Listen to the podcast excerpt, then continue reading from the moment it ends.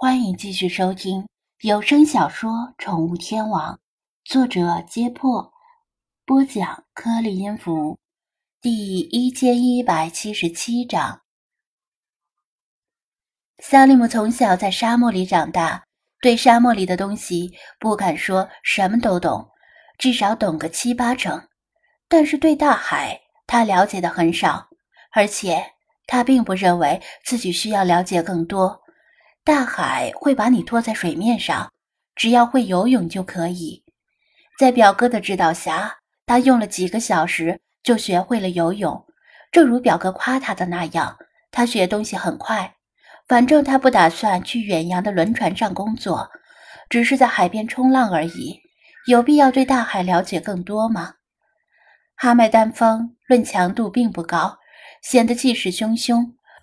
是因为卷起了大量来自撒哈拉和利比亚沙漠的浮沙，细而轻的浮沙，若非如此，也不会形成壮阔的沙墙。如果换个地方，没有广阔的沙漠提供这些浮尘，哈麦丹峰只会当做普通的季风，根本不会拥有一个独特的名字。当然，就算哈麦丹峰的风力算不上超强。至少也算是强风，海面无风三尺浪，有暴风的时候就会推波助澜。萨利姆在划水的时候已经感觉到浪头更加凶猛。明明现在涨潮已经停止了，正处于稳定的平潮期，翻滚的海浪却又像再次涨潮一样。尽管地中海的涨潮比开阔海域的涨潮幅度差距不少，但在风力的助推下。威力已经超过平时。奇怪的是，有一小片海域却显得相对平静，海面只是微微起伏，和周围比起来，简直可以称为天堂了。萨利姆没有疑心，此时也容不得他多想，奋力向那边划水。他不认为可能遭遇什么危险，一是因为他会游泳，二是。因为他趴在冲浪板上，冲浪板本身就提供了强大的浮力，就算不会游泳的人趴在上面也不会溺水。二十米、十米、五米，风和浪越来越大，但是尚未超出他的掌控能力之外。趴伏状态的他并未受到风力的直接影响。但视野确实是越来越受限，岸边的景物变得模糊，笼罩在昏黄的沙暴中。不知道刚才徘徊在岸边的那个人，还有那只黑白小猫，是否已经离开了？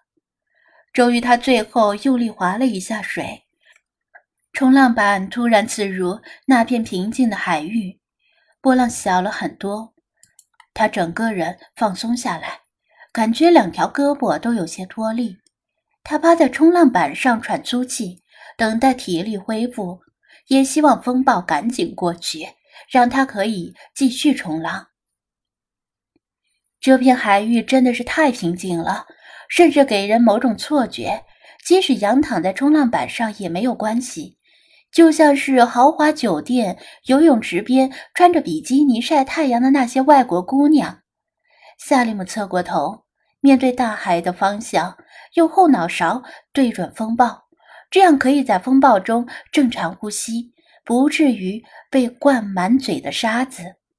他没有休息太久，起码他自己认为如此。然后深吸一口气，扭回头望向岸边，想看看风暴有没有停歇的迹象。然而，他马上就惊呆了。因为岸的方向一片昏黄，根本看不到岸。刚才就算景物模糊，至少也能看到岸的轮廓呀。这是怎么回事儿？他的第一反应是，冲浪板被风吹偏了。他看到的其实也是海，岸在另一个方向。于是他眯起眼睛。依次望向自己的前后左右，但每个方向都是相同的景物：蓝色的大海和昏黄的空气。小时候听说过的部族传说，闪电般掠过他的心头。沙漠中的族人在遭遇哈麦丹风时，觉得这风并不太强，于是继续行进，却很快就彻底迷失了方向，最后步入沙漠深处，再也没有从沙漠里出来，也没有被任何人看到过。萨利姆突然惊慌起来，他一直认为这是大海，不是沙漠，但现在他却发现大海。也不过是由一滴滴海水形成的沙漠，水的沙漠。他知道如何在沙漠里辨认方向、寻找水源，以及在紧急情况求生的方法。但这是大海，另一种全新形式的沙漠。他以往的经验全部失效了。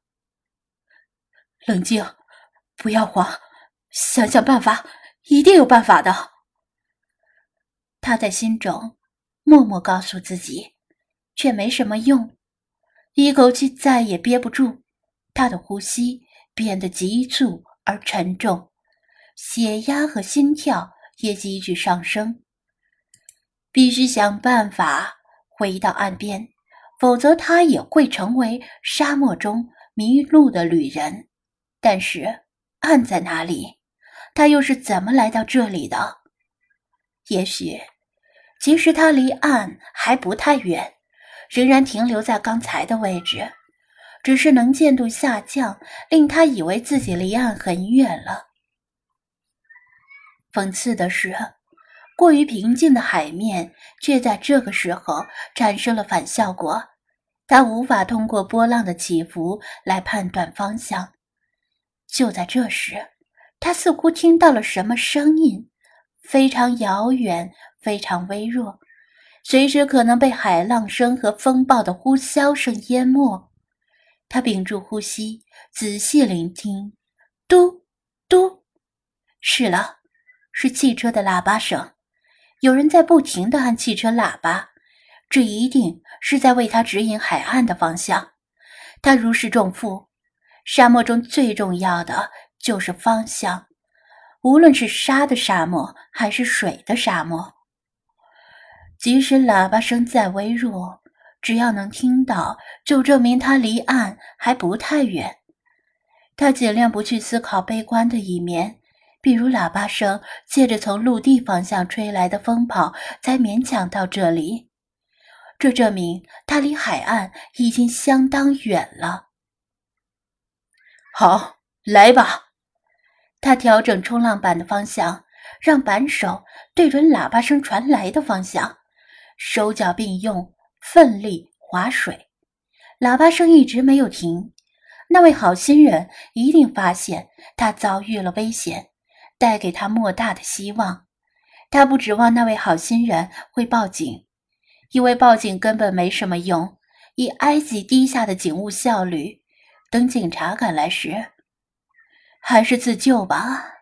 然而他划了三分钟，或者五分钟，手脚都有些累了，喇叭声却一点儿都没有进，似乎离他更远了，变得断断续续。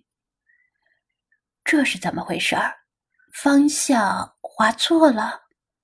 不对，若是方向划错了，他早已听不到喇叭声。萨利姆稍微思索了一下。觉得自己找到了原因，它就像是一块浮在水面的木块，风暴正在把它往海里吹。趴在冲浪板上的划水效率是很低的，划水的力量抵不过风暴的力量，所以造成了这种情况。如果跳进水里向岸边游，身体进入水中，只有头露出海面，不就可以免受风暴的影响了？他没有多加思考，时间也不允许他多加思考，因为平潮之后就要退潮了，潮水会把他加速带往大海，那样就只能困在冲浪板上，孤立无援的等待不知何年何月才能赶来的救援。即使救援很快到来，他也不想等。不想惊动警察，不想成为新闻的主角，不想成为同伴嘲笑的对象，不想失去打工的机会。如果惊动了警察，他一定会被父亲带回部族，终生困守于家徒四壁的棚屋里，像父亲、爷爷祖祖辈辈那样，脸朝黄沙背朝天，娶几个老婆，生一大堆的孩子，眼神逐渐变得麻木而呆滞。今生再也没有来到大城市的可能。于是，萨利姆几乎不假思索地解开了冲浪板的脚绳，深吸一口气，纵身一跃，投入大海的怀抱。他会游泳，但是一下水就感觉到事情有些不对。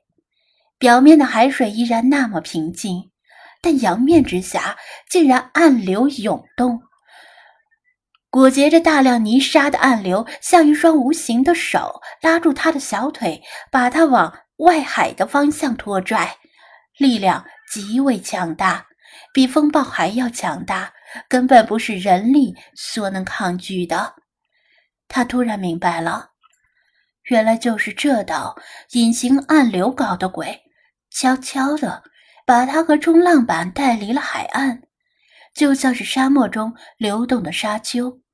不，比那个还要可怕。萨利姆警觉到危险的临近，使出全身的力量拼命划水，疯狂的划水。但是越着急，游泳的动作越变形，换气也越来越困难。他的心脏跳得快要炸了，胸腔里像是有一团烈火在燃烧，内脏都快被烧成灰烬。由于过度紧张和用力过度，他腿部的肌肉正在不住的颤抖，似乎随时可能痉挛。喇叭声已经变得若有若无，甚至也许早已听不到了。残存于他耳中的喇叭声，可能只是他久生的幻觉。他后悔了，回头想找到冲浪板，再爬回冲浪板上面，随便让冲浪板。带着他飘到哪里，飘到地中海的另一边也没有关系。就算惊动警察也好，就算被带回部族也好，就算这辈子再也不能离开沙漠也好，至少能活下去。只要活着，就有希望。但是大海茫茫，冲浪板早已不见了踪影。由于他停止划水，寻找冲浪板。双腿沉入更深的水层，拖拽他的力量变得更大。即使他用尽所有力量踩水，也无法对抗。一个浪头劈头盖脸的砸下来，他呛到第一口水，紧接着是第二口。在求生欲的驱使下，他的手脚乱扑腾，想把头探出水面，但是没用，湍流的力量太大了。他被一双无形的手拉着，伸向海底，所剩无几的空气从他的肺部迅速逃逸，变成一串串气泡冒出海面。他绝望地瞪圆双眼，看着水面的光亮渐渐微弱，而他的身体则沉入无边的黑暗。就在他即将彻底失去意识的刹那，似乎……有一抹流线型的黑影从他的头顶掠过，那是什么东西？紧接着，他的手被另一只不属于他的手抓住了。就在下一秒，他的意识消失了。